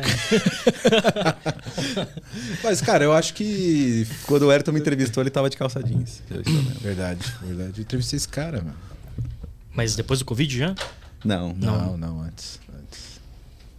E. Mas, cara, todos os processos que eu fiz nessa transição, eu tava de camiseta e bermuda. Quando eu, eu gosto muito desse ponto que ah, quando a gente fala de, de postura, a gente não tá falando assim de, de rigidez. Não é o cara entrar numa entrevista de paletó e gravata que fala que ele é uma pessoa séria. Como eu falo também, eu gosto de falar isso muito, inclusive pro, pro meu time, né? Quando eu conversando lá com os devs. Falo que é, mau humor não é sinônimo de, de competência. A pessoa ser austera é um. Pode ser vantajoso nos pontos ou em outros não, mas Austera. não é, não, Austera. não é igual a, Esse, esse a- homem é um dicionário. Eloquente. a- Que homem, que homem eloquente. a competência. A gente tem que separar isso também, né? Tipo assim, ah, aquele cara tá, tá sempre sério, toda entrevista que ele entra, ele pergunta alguma coisa, toda reunião que ele entra, ele pergunta alguma coisa, e às vezes não. É, é- também faz parte de um, de um personagem. Exato. É, não- é tipo, pô, o cara, ele, toda, toda reunião ele, ele, ele fala alguma coisa e pergunta alguma coisa. Você que toda re- reunião ele entra e faz uma pergunta que não faz sentido, né? É diferente do Óbvio. curioso, né? Exato. Então, às vezes o cara faz pergunta que não faz sentido e tal. E faz parte dessa coreografia. que a gente tá Cara, tem gente que permanece na empresa há anos fazendo isso. Né? Tendo. Um, um- um- adotando um personagem e não entregando resultado. Né? O problema não tá nesse cara. Esse cara, ele tá ganhando o pão dele, velho. O problema é o gestor que não gere o resultado que esse cara tá trazendo. Entendeu? E isso a gente falou, inclusive, no episódio anterior sobre home office com, com as meninas do RH. O maior problema que a gente está passando agora, nessa transição de RH a escritório, é cara, tem um monte de gestor que que está acostumado a contar a hora de trabalho e se basear em ponto, falar, ó, o Johnny trabalhou 8 horas, então eu vi ele trabalhando 8 horas, meu trabalho está feito, do que gestor que está acostumado a medir o desempenho da equipe, não importa o horário que o cara trabalhando quantas horas ele trabalhou por dia. Eu sei o quanto você tem que produzir, o que você pode entregar trabalhando 8 horas por dia, então eu vou te medir pelo teu resultado. E não pelo tempo que você passou sentado a bunda na cadeira de terno e gravata. E a própria e um ponto que eu acho que, que é, culmina isso tudo é na- nas crises. Tipo, co- como é que o cara que faz esse tipo de gerenciamento, como é que ele lidava com uma crise? Ah, vai todo mundo aqui fazer 20 horas extras Isso. essa semana. Todo mundo. Exato, Se todo mundo de hora extra. E, e não estou dizendo que está certo ou tá errado, o pessoal pode resolver o problema, pode não resolver. A questão é que a abordagem é sempre essa, né? É a panaceia. Aí chega lá no sábado, fala, ó, não resolveu. Ó, mas não resolveu, mas o pessoal aqui fez 200 horas extras. Essa é a justificativa. Agora não, agora o cara é obrigado a ter um plano para resolver aquilo e, quando der errado, ele precisa explicar por que, que não deu certo. Então, se você, se você fez o seu time trabalhar 200 horas essa semana e não resolveu o problema, o que, que aconteceu? Exato. E essa é a galera que. Será que o pessoal trabalhou mesmo? E aí, aí ele não pode cair mais nessa. Aí ele precisa falar, não, é o seguinte, olha, o problema que a gente estava tentando resolver era um problema que a gente não tinha mapeado ainda. O problema que acabou se mostrando muito mais complexo e nosso plano agora é esse. Não dá mais falar, não, mas eu fiz o que eu pude, sabe? Não tem mais como você trabalhar em home office sem fazer gestão para resultado. Você não tem como monitorar se o cara tá sentado na cadeira ou se ele tá pensando no jardim, cara. E se ele tá sentado no jardim pensando no problema que ele tem que resolver e ele voltou e resolveu o problema, a hora do cara sentado no jardim tá bem paga pra caralho. Ele tava lá sentado no jardim trabalhando. Não é porque ele não tava sentado com a bunda na cadeira na frente do computador que esse cara não tava trabalhando. ele estava pensando em resolver um problema e ele trouxe a solução do problema e ele gerou valor. Esse cara tá bem pago. Não é sentado. Talvez esse cara que estava lá sentado no jardim olhando borboleta, pensando num algoritmo que ele precisava resolver, talvez esse cara não teria essa resposta sentado na frente do computador, cara. É isso que a gente tem que começar a melhorar na gestão de TI, sabe? Não é. esse Fordismo de cara tá sentado na linha de produção tem que acabar. É, é- é tipo, né, você motivar o cara, não obrigar o cara. Porque no presencial, o cara que tem esse tipo de, de gerenciamento, ele faz o quê? Não, ó, eu acho que esse pessoal aqui tá gastando muito tempo é, em outras atividades que não é do trabalho. Vou cortar a internet deles. Isso. Ou essa galera tá no cafezinho de novo. Porque, Isso, porque aí, vai, aí, aí vai aí corta o café. Aí vai motivar o cara a, a trabalhar, né? Falou, não. Isso. Porque, porque eu falo, tipo assim, o grande problema, o cara, por exemplo, que resolvia todos os problemas, aquele cara bom, mas que, sei lá, dava 4 horas da tarde, ele saía, ele pro banheiro dormir, sei lá o quê. Hoje em dia ele faz o quê? Tá, 4 horas da tarde ele vai deita no sofá dele e dorme. Continua resolvendo os problemas e agora não tem mais essa esse, esse verniz de, de profissionalismo que ele tem que passar, sabe? Exato. Cara, todo mundo aqui já codou, pelo menos aqui entre nós três, todo mundo já codou muito na vida e quem tá ouvindo a gente também deve ter codado muito na vida. Quantas vezes você não passou, tipo, oito horas seguidas codando um problema que você não conseguia, não saía daquele problema e debugava e não saía, e não saía e, porra, foi oito horas que você perdeu naquela porra daquele problema. Você vai, aí você desliga a máquina, você toma uma cerveja, você toma um banho, você toma uma noite bem dormida, você liga a máquina do dia e fala: Porra, é isso. Resolvi. Eu não tenho fontes, mas eu acho que 78% dos problemas de TI são resolvidos no chuveiro. Exato. Ou no, no cocô remunerado, como diz o Arthur. Porque é aquele momento que você. Porque, cara, você, você tá tão imerso no, no local, naquele problema local, quando você tá na frente do computador, que você não, não, não faz outras sinapses. Você fica preso no problema, velho. Tem que acabar isso de, tipo, linha de produção e trabalho intelectual. Trabalho intelectual você tem que resolver e gerar resultado. Acabou. Se tá na tua casa, se tá no jardim, se tá no chuveiro, você tem que trazer resultado. Você tem que ser pago e remunerado pelo resultado que você traz, não por quantas horas você gasta para fazer isso. O próprio papel de gerenciamento envolve isso, né? Tipo assim, você tá lá para resolver problemas. Em tese, na minha opinião, é um time tem um time que roda bem, é um time autossuficiente. Ele precisa óbvio que tem coisas de nível estratégico, de nível operacional que outros papéis precisam resolver, mas o time tem que rodar sozinho no maior parte do tempo. E o pessoal, o gerenciador, o gestor, ele atua para resolver os problemas, né? E de repente parece que, tipo assim, aparece um problema, tipo assim, vamos falar de código, o cara resolve na hora. Fala, "Pô, o cara é um gênio, né? Não, é que a gente tá no nível acima, a gente não tá envolvido ali, você tá olhando aquilo. Isso. De Você dentro tá da com um caixa. mais amplo, né? Você tá de dentro da caixa tentando resolver o problema da caixa. E eu tô vendo a caixa de cima. Eu falo, cara, o cano da caixa tá torto. Isso, exatamente. Então, e, cara, poderia não ser o gerente, poderia ser teu amigo do lado, que tá com a cabeça em outro lugar, Que tá fora da caixa. tá fora da caixa, ele olha e resolve o problema, né?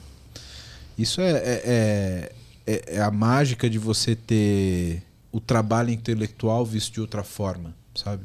Não é quanto. O que te define como resultado não é quantas horas você passa na frente do computador ou quantas vezes você passa logado no Eclipse. Né? Às vezes você está inspirado no dia e em uma hora você coda o que você não codou em Nesse caso aí, o problema é meses. você estar no eclipse, cara. Exato. Eu sou Eclipse Man, velho. STS, né, no caso, né? Spring Tools, mas é Eclipse, né, no fim das contas. Você, vai, você vê faz tanto tempo que eu não programo em Java que o padrão na minha época era Eclipse.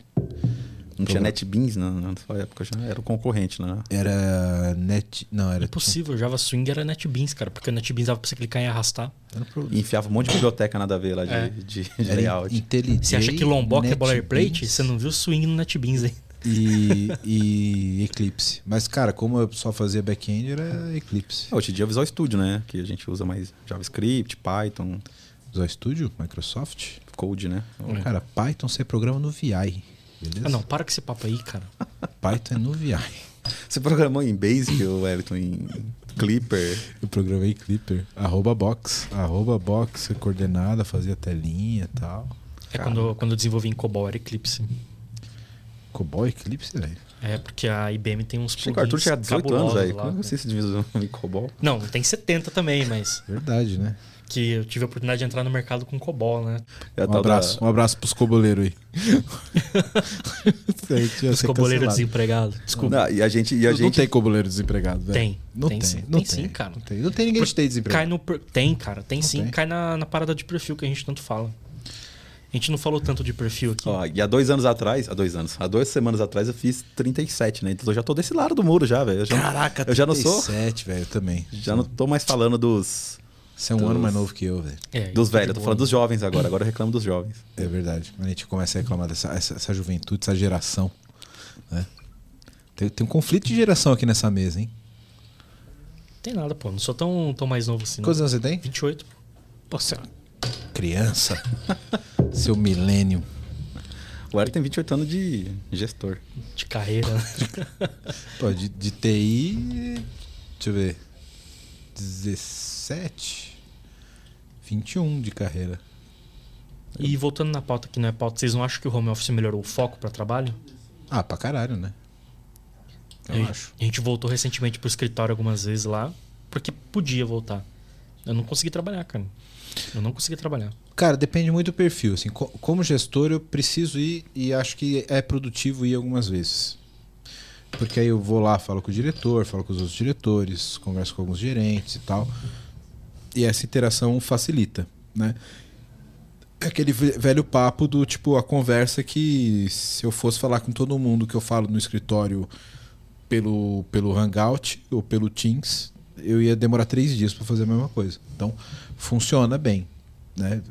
Mas, porra, se fosse todo dia, coisas que eu tenho que fazer, que ainda, mesmo como, como gerente técnico que eu sou de, de arquitetura, às vezes você precisa fazer alguns estudos técnicos, precisa fazer algumas coisas que são mais, são mais específicas, que você precisa de concentração.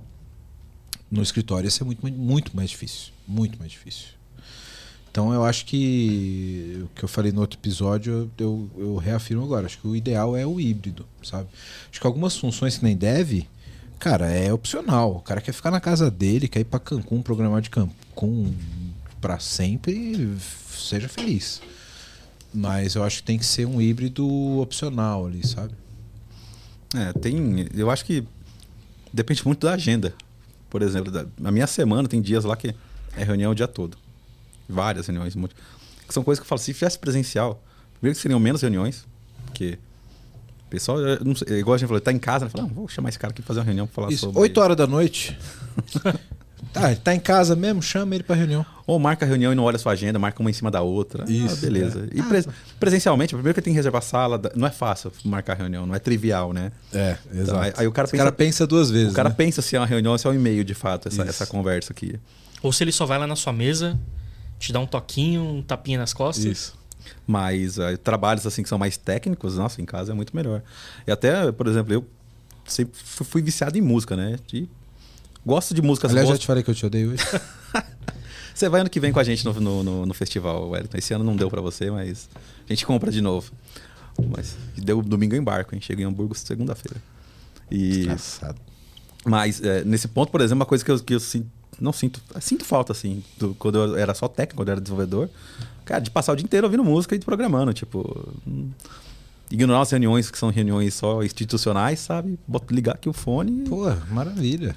Hoje não, hoje não dá. Hoje tem que ter o pessoal chama, tem que ir lá atender, É. tem que fazer conversa. A gente que tem que propor, né, alguma, alguns assuntos.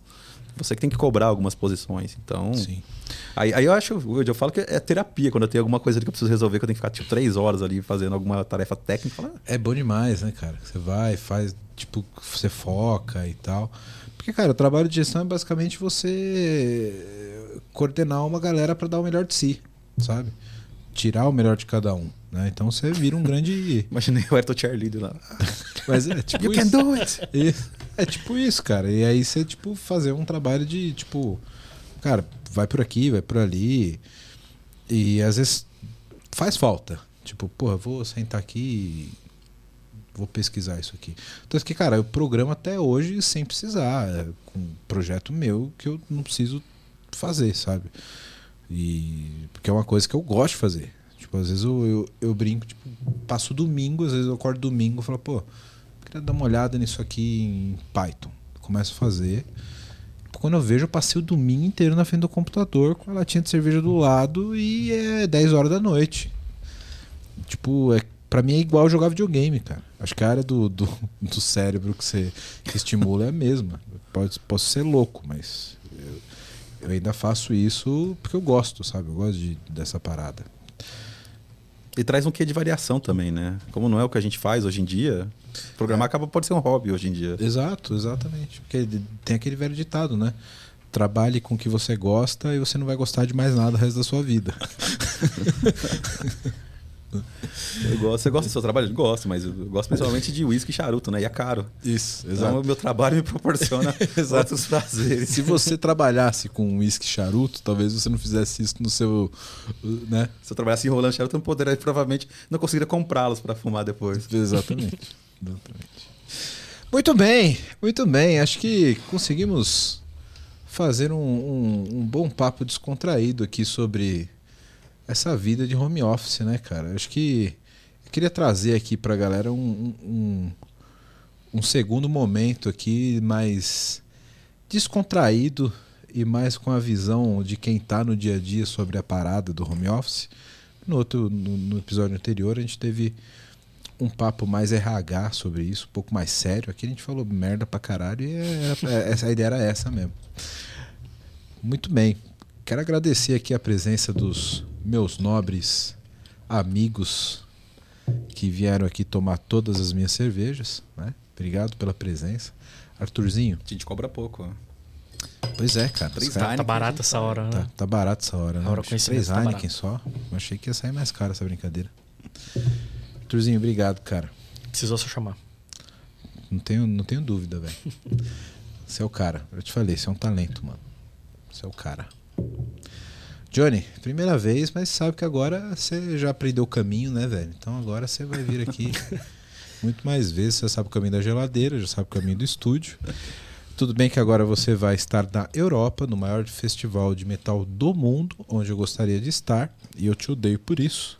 Mas na sua volta você será muito bem-vindo aqui novamente. A vida geralmente é podcast. difícil, Wellington, mas de vez em quando Às vezes compensa, né? dá facilitada.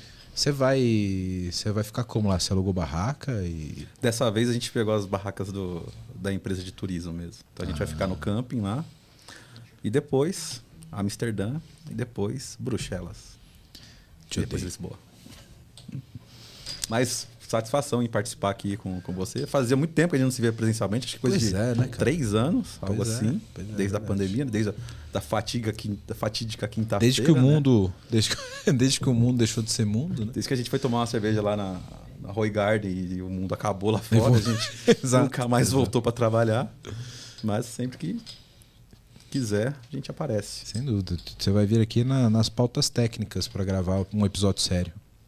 Acho, acho importante pra não ter essa impressão. Exato, você não vai achar que você é um bom vivan, que você só vai para festival na Europa e bebe cerveja. Os caras acham que um dia eu fiquei bebaço, dormi em cima de um livro de Java e comecei a programar. Sabe? Tem toda uma carreira aqui. Tem, tem, tem, né? tem, tem, um, tem um conhecimento envolvido, né? Não é, não é, não é brincadeira. Pessoal, obrigado pela audiência de vocês. Um abraço pro Valdir, que teve que dar comida pro Pincher. Não, não, não pode ficar até o final. Foi um lá assar as pizzas dele, que ele tava Foi- com fome. Isso, foi essas pizzas aí da ração pro Pincher. Obrigado pela audi- audiência de vocês. Espero que vocês tenham gostado desse bate-papo descontraído aqui com, com essa galera que bebe cerveja pra caralho. E segue a gente lá nas redes sociais. Se você ainda não segue a gente no TikTok, no Twitter, no Instagram, LinkedIn, fala outra rede social aí, Arthur. Facebook. Não, Orkut. Facebook não, Facebook na rede social. Não é rede social? Não, o Facebook morreu faz tempo. fala outra.